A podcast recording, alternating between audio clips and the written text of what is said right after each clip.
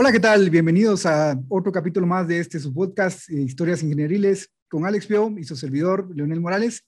El día de hoy tenemos a un invitado muy especial. Se trata de un ingeniero empresarial, el ingeniero William Caguané.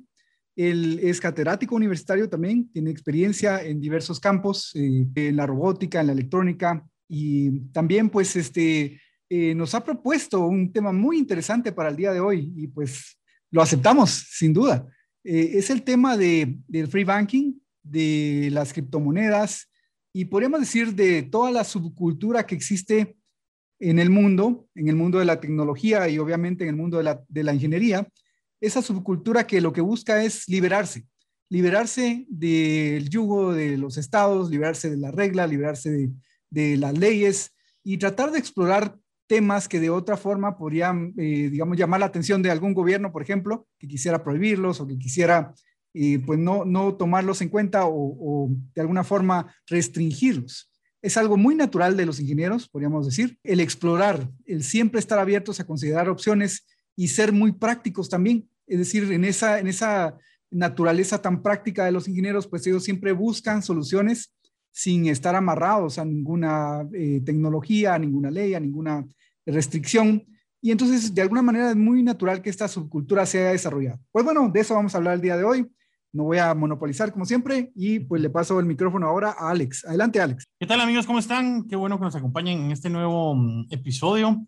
Eh, sí, creo que es un tema muy interesante, sobre todo en el marco de la globalización en la que estamos, en la que ya somos prácticamente ciudadanos globales, que tenemos comunicación con todas partes del mundo de una forma muy rápida y muy práctica y también es muy fácil moverse, interactuar con distintas personas, distintas culturas, distintos países.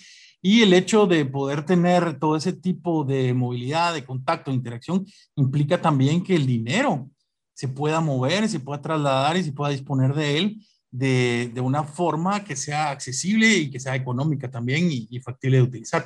Creo que es un tema muy interesante y creo que se han hecho muchas cosas hoy en día apuntando a ese tipo de eh, ambición que estamos, estamos buscando, pero también todavía falta bastante por hacer.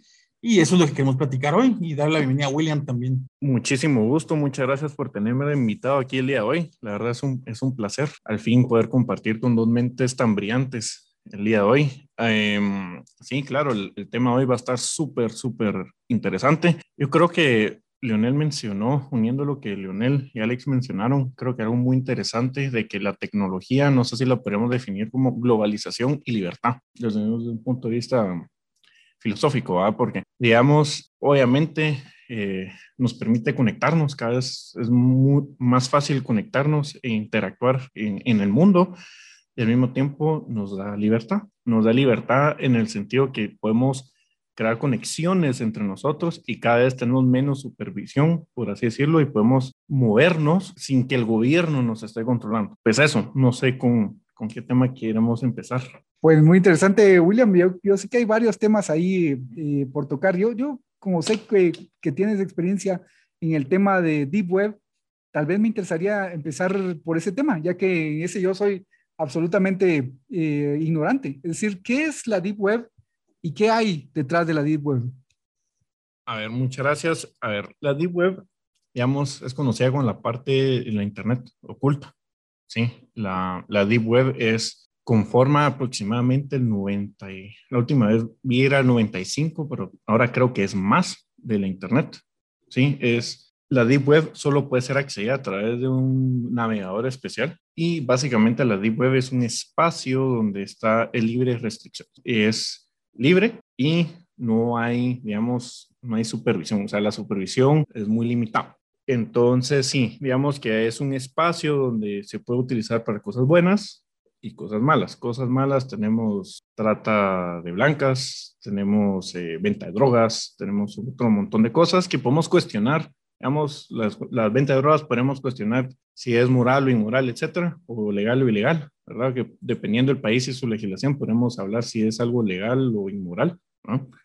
Pero también tenemos cosas de espacios de libertad, digamos, donde muchos reporteros han compartido, digamos, muchas noticias, cables diplomáticos, muchas cosas que deberían de ser libres y estar a la mano, pero muchas veces ya sabemos que por noticieros o diversas situaciones, estas se ven censuradas. Un espacio libre de, censura, pero ahí está. Y bueno, muy interesante esto que decías, ¿verdad? Sobre todo ese balance entre cosas eh, buenas y cosas no tan buenas. Y yo mientras hablabas pensaba, y bueno, es que a los ingenieros cuando uno les dice, esto no se puede hacer, es como activar su mente, ¿verdad? Es como decirles, encender una chispa y decir, encuentra una manera de hacerlo, porque eh, nadie más puede hacerlo, es como un reto, Entonces, todo esto que, explicaba ahorita William de la Deep Web me impresionó mucho que dijeras esto de, de, que es el 95%, no pensé que fuera tan grande, ¿verdad? Porque lo que uno ve podría parecer como lo más grande, pero, pero ya cuando lo pensamos, pues bueno, es un espacio donde la gente puede ir y decir, aquí sí puedo hacer lo que yo quería hacer, aquí sí puedo hacer esas otras cosas. Y aunque hablabas de las cosas negativas que tienen, eh, pues eh, yo estoy seguro que hay muchos aspectos también positivos, como lo que mencionaba de los, de los eh, reporteros que pueden, que pueden ahí este, poner sus historias que están prohibidas en su país. Por ejemplo, me imagino ahora la gente de China, la gente de Corea del Norte, la gente de Cuba, la gente de Venezuela, puede poner ahí cosas que, que, que realmente en su país no podrían hacerlas públicas y los demás, y los demás también, ¿verdad? Y, y en, en ese sentido, pues yo pienso que eventualmente esas cosas que sí son positivas, esas cosas que sí son buenas y esas cosas que nos traen un beneficio, eventualmente salen, eventualmente salen de, la Deep Web y, ya empieza la gente a disfrutarlas. Y yo pienso que una de esas cosas que eventualmente dieron el salto desde fuera, desde dentro de la Deep Web hacia afuera, probablemente ha sido las transacciones eh, de, dinero, es decir, las transacciones de moneda, los intercambios de moneda, que siempre ha la gente buscado la manera de saltarse el sistema financiero con todas sus cuotas, con todas sus, eh, eh, imposiciones, con todas sus, eh, sus rentas, ¿verdad?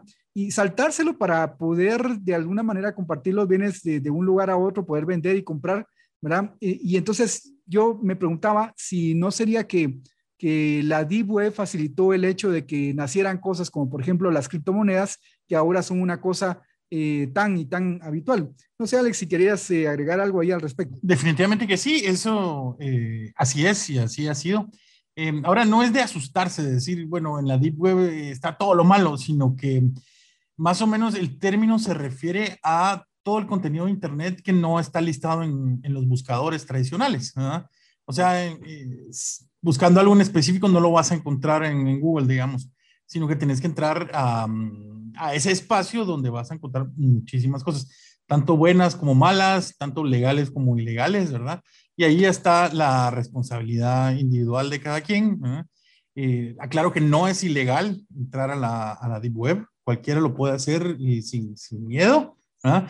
pero sí pueden ser ilegales las cosas que pasen allá adentro. ¿verdad? Entonces hay que tener un poquito ese, ese cuidado y esa responsabilidad de, de qué es lo que vas a hacer allá adentro.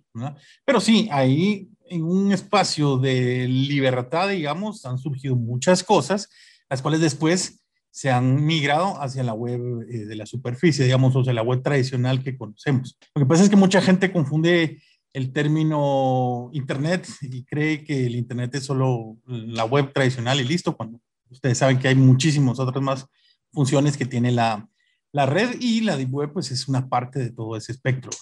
Tremendo eso. Solamente quería decir algo con respecto a lo que, decí, de lo que decía Alex ahorita. Y sí, ¿verdad? Uno entrar a la Deep Web, que bueno que lo aclaraste, porque también yo tenía esa duda.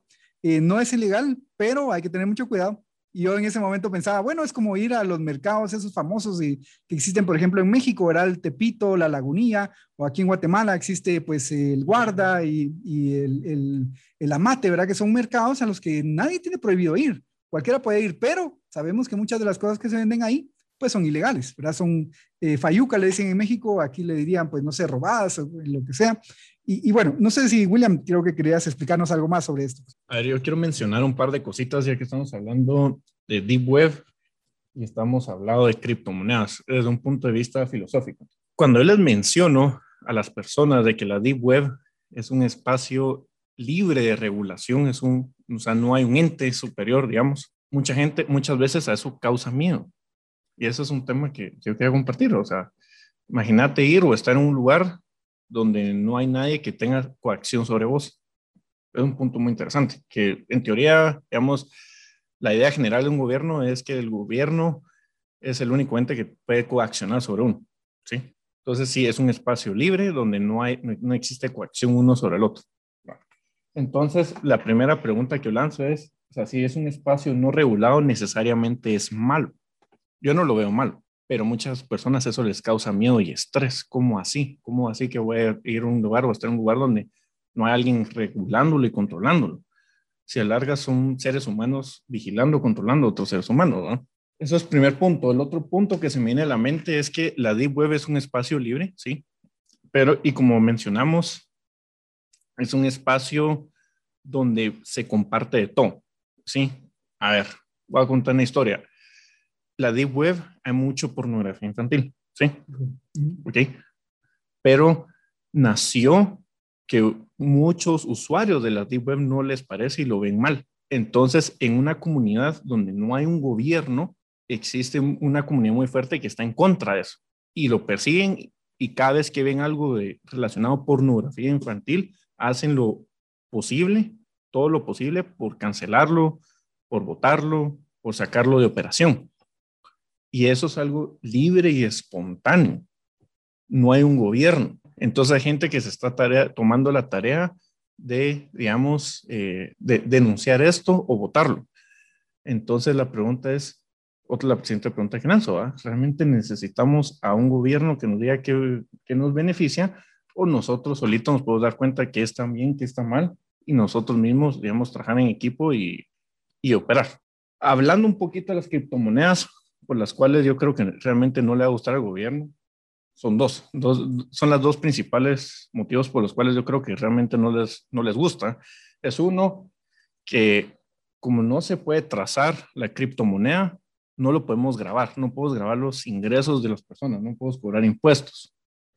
Sí, porque digamos, si yo le mando un Bitcoin o pues fracciones de Bitcoin a Alex, ¿cómo van a rastrear? ¿Cómo van a poder cobrar un ISR sobre eso?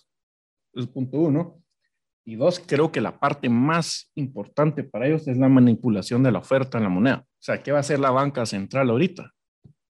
Vamos a poder manipular, vamos a poder emitir dinero, vamos a poder, no sé, crear inflación. Entonces yo creo que en esos dos puntos es donde creo honestamente que no le va a gustar al gobierno. No sé si quieren comentar. Déjame decir algo. Eh, definitivamente el control de la moneda, que lo quiere tener el gobierno siempre, eh, al usar el Bitcoin se les va y eso no les gusta, obviamente. ¿verdad?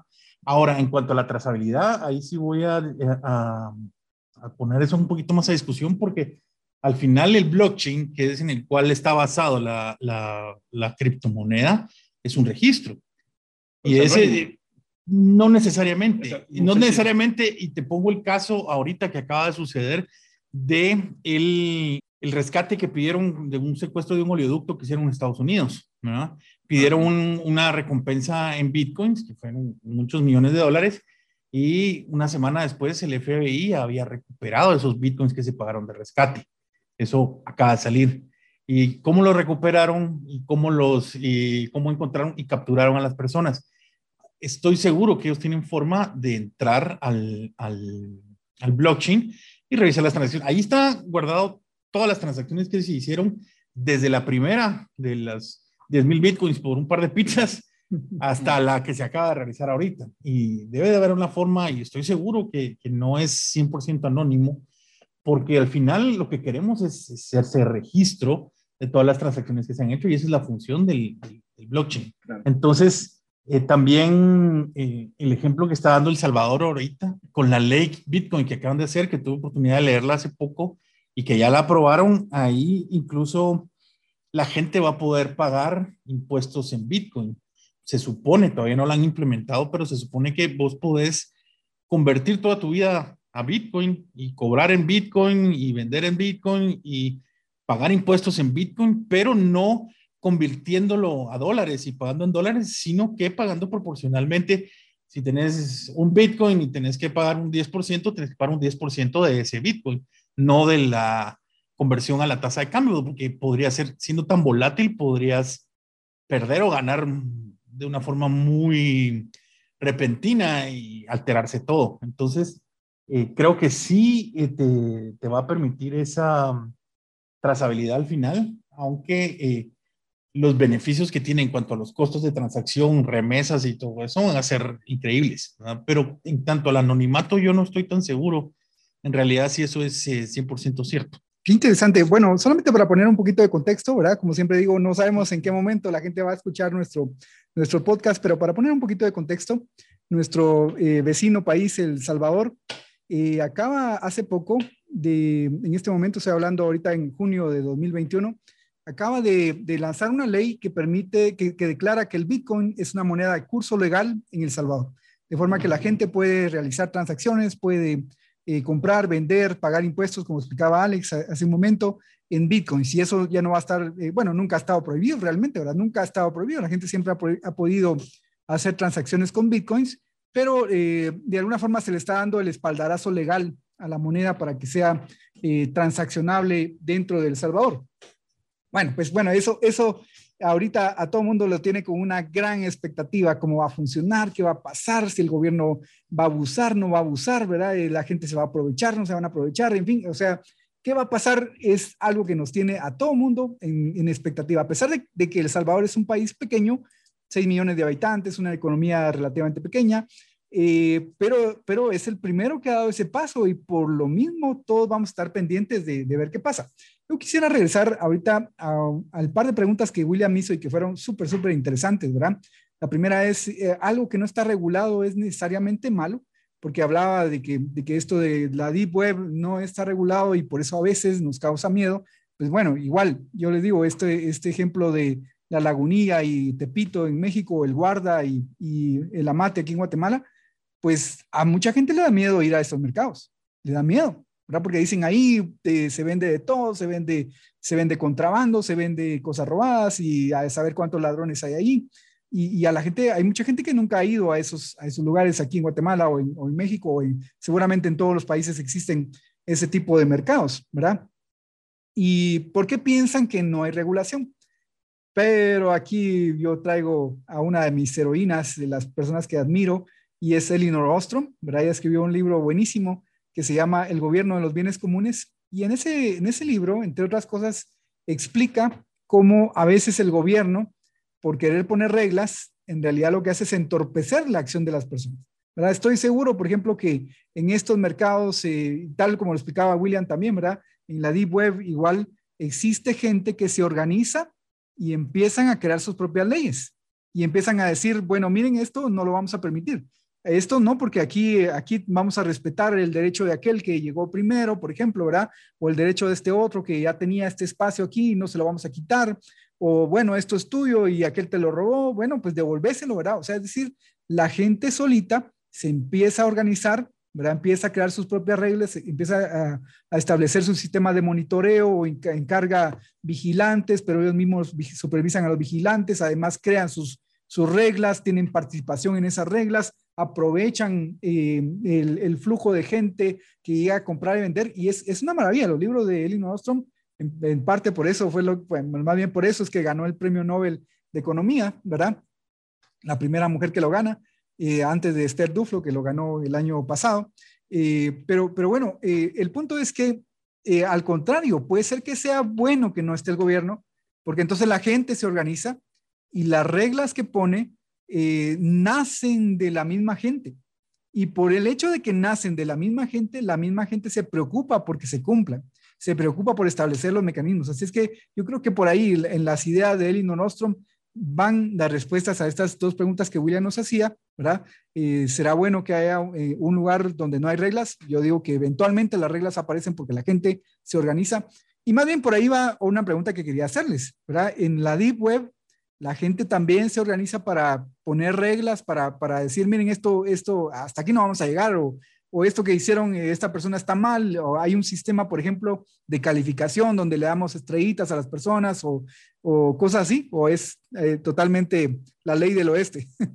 Eh, exactamente es lo que te iba a decir, es como el lejano oeste, la ley del más fuerte, y así mismo, o sea, advierten sobre, sobre entrar al Deep Web y eso precisamente porque hay muchas estafas, muchos robos, muchas cosas ilegales y sí puedes estar expuesto a ese tipo de cosas. Hay bullying, hay una serie de, de, cosas que sí es de ir eh, atento, ¿verdad? Y es, sí, es, es riesgoso y es la ley del más fuerte y el lejano oeste. Sí, es así. Claro, como nos comentó William hace un rato, sí hay gente que está tratando de poner límites y todo, pero yo lo veo bastante, bastante difícil. Es una organización espontánea, pero donde siempre va a haber vivos y siempre va a haber abusos. Eso sí no lo podemos eh, negar. Y entonces yo me pregunto, hago la pregunta a ustedes, ¿es, es eh, conveniente al final eso? O sea, que simplemente sea la ley del más fuerte o no? A ver, yo quiero comentar, sí es cierto que no, no hay un gobierno y no hay nadie, digamos, verificando y controlando, pero a ver, lo que sí tenemos es que hay sistemas de, foros o recomendaciones, ¿sí? donde dicen, yo creo en tal usuario, yo hice una transacción con este usuario, podemos, podemos hacer un negocio, podemos trabajar, podemos, como que la gente va construyendo su reputación. Tal vez no con el nombre, sino con su, usuario, pues, del foro, pero va construyendo su reputación y va, digamos, van eh, construyendo su propia credibilidad. entonces es un sistema más o menos basado en honor y en credibilidad, reputación que se han, que se han construido. Y, y eso es suficiente para ellos. O sea, con eso operan, con eso basta, ¿sí? Y también tenemos otros sistemas independientes como el sistema escrow, no sé si lo han escuchado. Sí, garantizan que la, el producto, el dinero no llega hasta que el producto no, el, comprador no esté satisfecho con el producto. Es un intermediario. Exacto, es un intermediario que básicamente yo le pago al intermediario, el intermediario recibe el producto y una vez el intermediario recibió el producto, le pasa mi dinero, mi pago hacia la otra persona y yo ya recibo mi producto. Es un intermediario que sirve para verificar y ver que no vayamos a ser, digamos, estafados. Entonces, a lo que yo quiero llegar es, sí es cierto que al no haber un gobierno, hay ciertos problemas que se pueden dar, pero nosotros como organización dentro de la Deep Web vamos encontrando soluciones libres para resolver esos problemas. Eso está buenísimo, buenísimo. Sí, efectivamente, ese tipo de organización, ese tipo de iniciativas, ese tipo de espontaneidad, digamos, es el que Lino Rostron dice que, que si el gobierno se metiera, más bien la arruinaría, ¿verdad? Más bien la arruinaría. Porque, por ejemplo, eso que explicaban ustedes ahorita del escrow, ¿verdad? De, de, que, de que el dinero no se entrega al vendedor hasta que el comprador no está satisfecho, ¿verdad? Es una regla muy sencilla, es un procedimiento, eh, podríamos decir, bastante, bastante lógico, pero ¿qué tal si un día viene de un gobierno, no sé qué gobierno lo querría hacer, pero ojalá que ninguno, ¿verdad? Viene de un gobierno y dice, este, miren, no, ya no se preocupen por el ESCO, ya no se preocupen, ya no van a tener que pagarle a ese intermediario o, o, darle reconocimiento o lo que sea que le den. Nosotros vamos a vigilar, ¿verdad? Se arruina todo, se arruina todo, ¿verdad? Aquí vamos a poner una oficina de supervisión de la Deep Web se imaginan ustedes la cosa tan ridícula que sería, ¿verdad?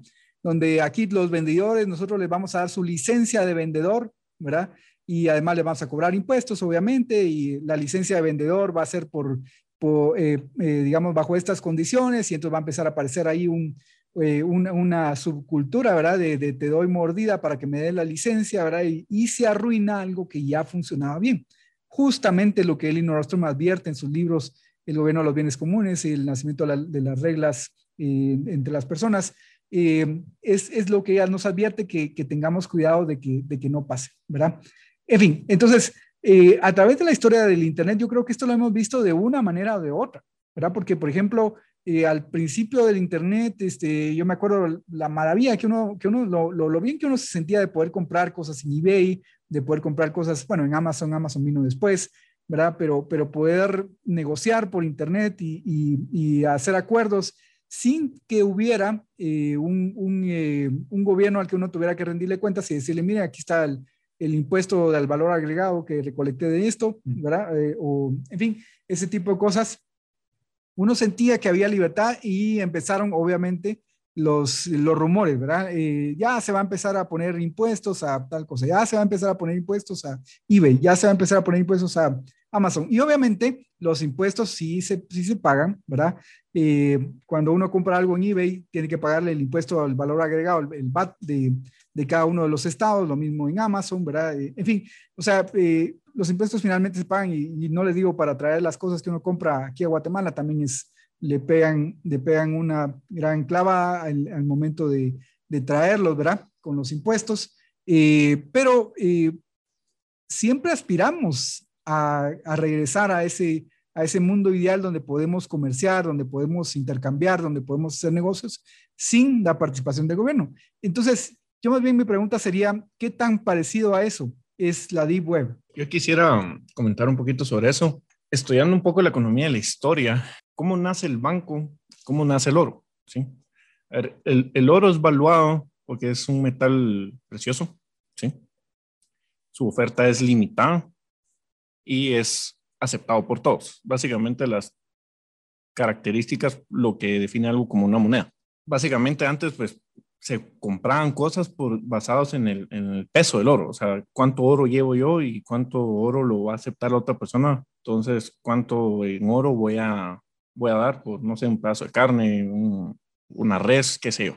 De ahí nos dimos cuenta que tal vez andar llevando el oro era como que muy pesado, muy incómodo, entonces se inventó el banco, que básicamente el banco lo que hacía es, en vez de andar acarreando lingotes de oro, no sé, 10 libras de oro, qué sé yo, mejor lo voy a depositar al banco y doy una especie de cheque, que si mira, tengo un papel que yo en mi cuenta tengo 10 libras de oro, pero es muy incómodo llevarlas, entonces te doy un papel que básicamente dice que te voy a dar una libra de oro. Podía muy bien hasta que vino el gobierno e inventó lo que era el fiat money. Se rompió, se rompió el patrón uno a uno del, del dinero con el oro. Cuando vino el gobierno dijo, no, ¿saben que Vamos a empezar a imprimir dinero y vamos a, a, ¿cómo es? El sistema de reserva fraccionaria. Es lo que yo quería llegar. Entonces, ¿qué ha pasado cuando se rompió el patrón oro? ¿Cuántos desastres económicos, por así decirlo, no han sucedido por intervención del gobierno y cuántos desastres económicos no se hubieran evitado si nunca se hubiera roto el patrón oro. Por ejemplo, ahorita se nos viene una, posible crisis en Estados Unidos inflacionaria por toda la emisión monetaria que, que emitieron ahorita en tiempos de pandemia, una política muy keynesiana, totalmente keynesiana, pero ahí va y ya se está sintiendo, ya se está sintiendo la, inflación en el alza, el, el, precio del oro va para arriba. Yo creo que el punto que yo quiero llegar es si realmente el gobierno con sus manitas eh, realmente nos, ha beneficiado en algo o no. ¿ah? Muy interesante pregunta, eh, William. Sí, definitivamente. Eh, por, por, por, este rompimiento del patrón oro, me, me, parece que fue en la década de los 70, ¿verdad? En la década de los 70 y los... Nixon, creo. Nixon, Nixon, sí, eso estaba tratando de recordar quién había sido el presidente de Estados Unidos que había roto el patrón oro en los años 70. Y, bueno, eh, efectivamente, pero ahora lo paradójico, lo paradójico es que con las criptomonedas, eh, no es que hayamos regresado al patrón oro, no es que hayamos, digamos, tengamos un patrón de parámetro por todas las ventajas que decía William que tiene el oro. Simplemente, no sé, eh, con las criptomonedas, más bien está como en el aire. esa es mi impresión, ¿verdad? O sea, yo conozco cómo funciona blockchain, conozco más o menos cómo cuál es la idea detrás de, detrás de Bitcoin, ¿verdad? ¿Cuál es la idea detrás de Ethereum y de las criptomonedas? No, no soy tan, no, no me he metido tanto, digamos, en la práctica, ¿verdad? Eh, pero lo que uno ve así a primera vista es que, bueno, tampoco es que haya un, respaldo de, de, oro detrás de, detrás de eh, Bitcoin o de, o de Ethereum o de cualquier otra criptomoneda. Eh, así es que tampoco estamos regresando al patrón oro, ¿verdad? Entonces, ¿cuál es el respaldo que tienen las criptomonedas? ¿De dónde, ¿De dónde viene la confianza que la gente les tiene? Muy buena pregunta.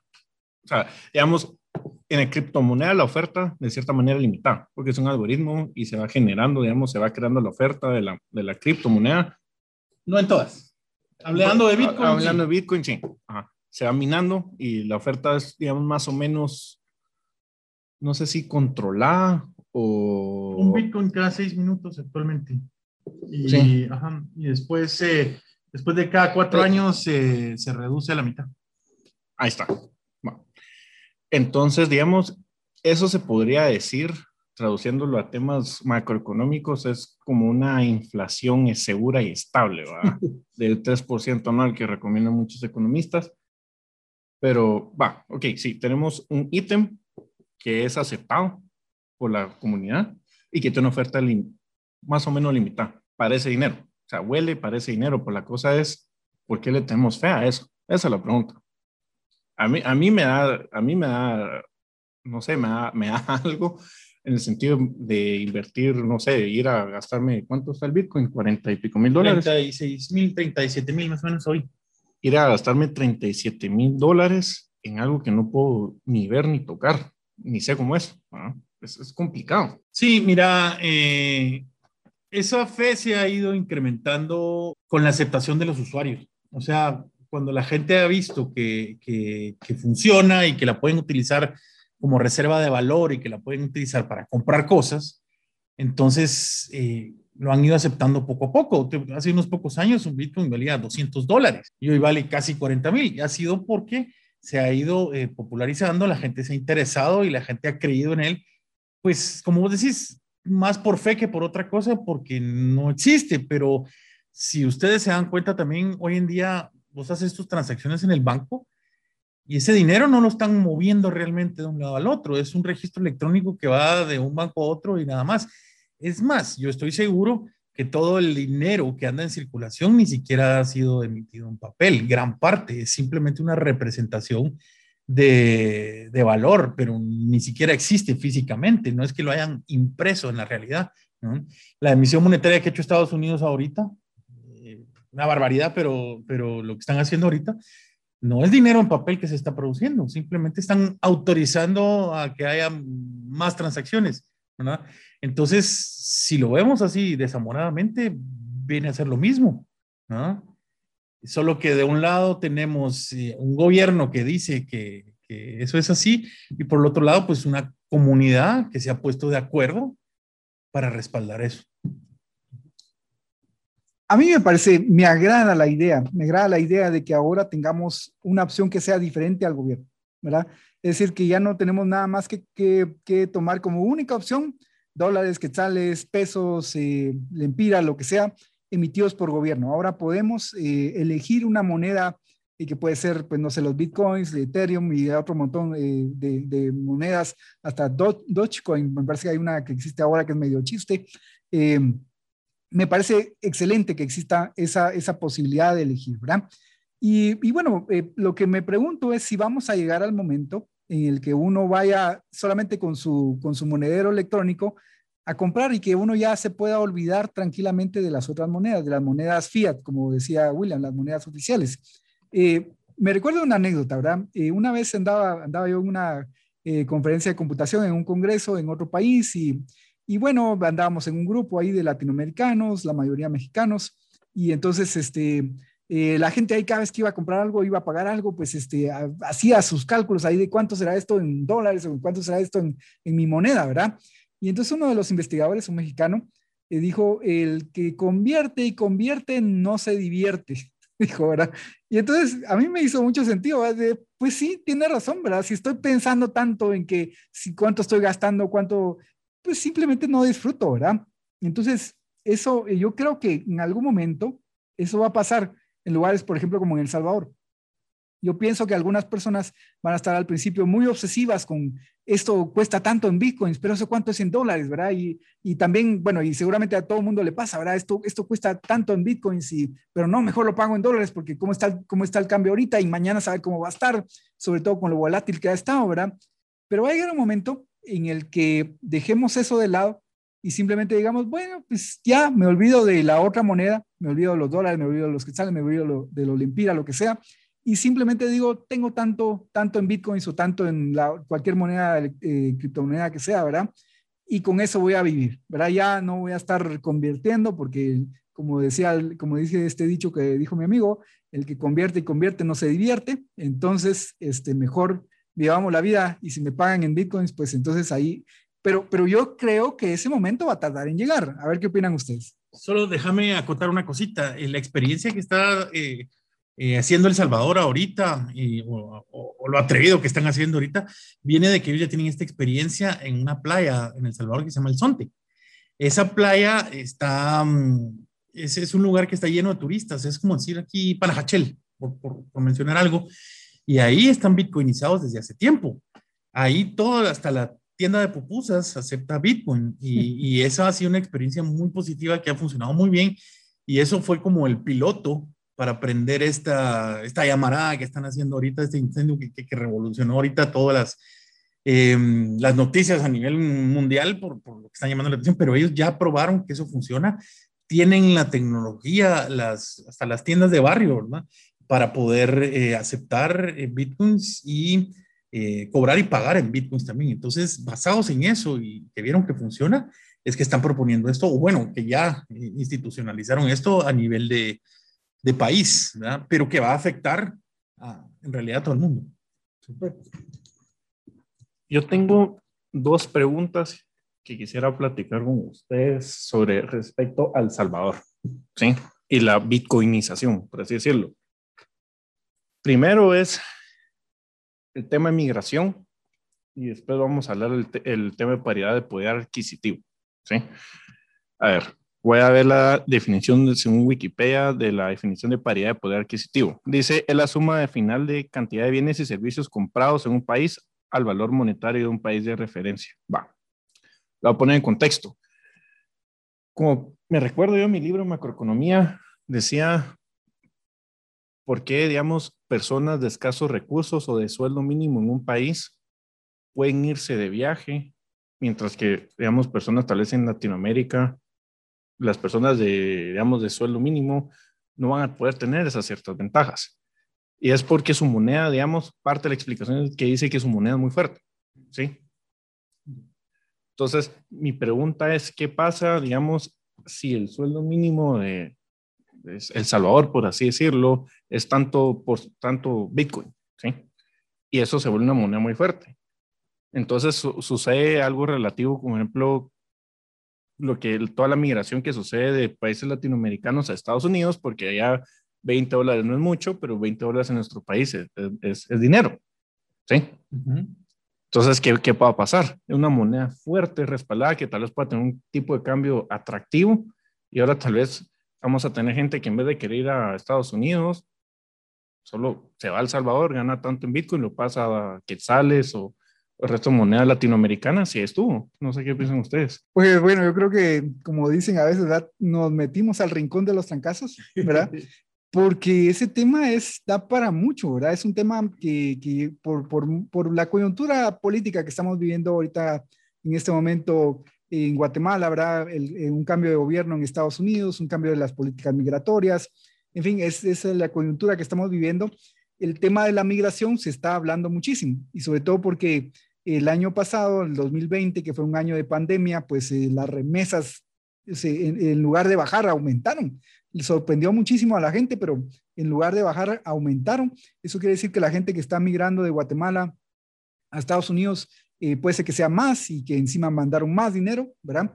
En fin, o sea, eh, eh, yo creo que ahí nos metimos a un tema bastante, bastante amplio y, mm, también el tema de la, paridad de poder adquisitivo. Y este, pues no sé, yo más creería que lo deberíamos dejar para un siguiente programa.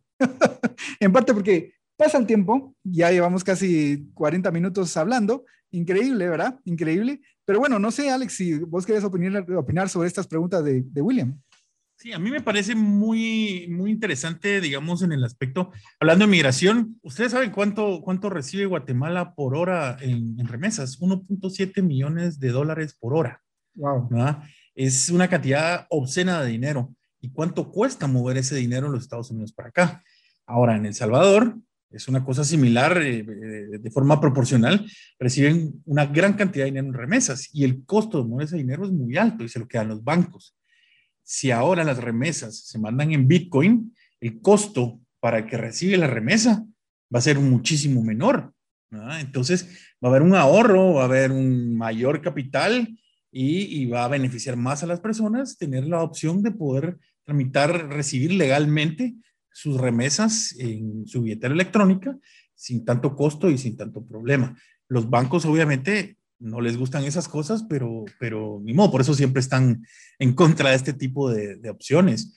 Pero a mí se me hace que eso va a ser muy interesante. Eh, William, no sé si quisieras agregar algo. Sí, la verdad, me parece que lo dejemos para otro siguiente podcast, porque creo que hay mucho que tejer ahí. Creo que va a estar muy, muy interesante. Pero bueno, como ya, ya vamos acabando, yo quisiera concluir en que para mí tecnología, criptomonedas, lo, lo podría resumir en dos cosas, libertad y globalización. Digamos de que nos es fácil intercambiar, es fácil. A ver, aquí tengo busqué las definiciones, o sea, las funciones específicas del dinero según el libro de dinero y banca. Y dice, servir como medio de intercambio, servir como unidad de cuenta y por último, servir como reserva de poder adquisitivo. Para mí lo cumple, para mí, pero creo que podemos debatir si es subjetivo o cómo lo vamos a interpretar cada uno, pero a mí, digamos, las criptomonedas sí funcionan como una, una moneda. Pero sí, regresando al punto, yo definiría, digamos, la plática hoy entre libertad y globalización. Lo máximo, yo solamente quisiera regresar a, a un punto también con el que comenzamos y es, eh, ¿por qué esto es tan atractivo para los ingenieros? Bueno, pues porque eh, hay algo que yo siempre digo, los ingenieros nunca se conforman con algo que es bueno en teoría, quieren construirlo en la práctica, quieren hacerlo realidad, ¿verdad? Y entonces en algún momento a, alguien le, tentó, le, le, llamó la atención, hay que, esto se puede hacer, esto se podría hacer, esto podría funcionar, hagámoslo, ¿verdad? Y ese paso del podría ser, podría funcionar, que es el paso del diseño, a la práctica, del paso del diseño a la ejecución, es algo muy natural en ingeniería. Y así es que vemos cómo ese espíritu ingenieril, no sé si todos, obviamente, obviamente que no, ¿verdad? Los involucrados en el, en el blockchain, en Deep Web y todo eso son ingenieros, eh, probablemente habrá una buena cantidad, pero seguramente tienen ese espíritu, esa idea de que las cosas no se deben quedar solamente en teoría, sino hay que ponerlas a funcionar en la práctica. Y bueno, con esto me despido. Nos vemos en la próxima. Un saludo a todos. Eh, espero que no se estén aburriendo con estas pláticas. Síganos, suscríbanse y un abrazo para todos. Muchísimas gracias por la, por la invitación el día de hoy. La verdad estuvo muy entretenido. Yo quería agregar solo, eh, es que vi un meme hace poco que decía sobre la, la ingeniería, que decía, sin la ingeniería, la ciencia sería una filosofía. Sí. Excelente.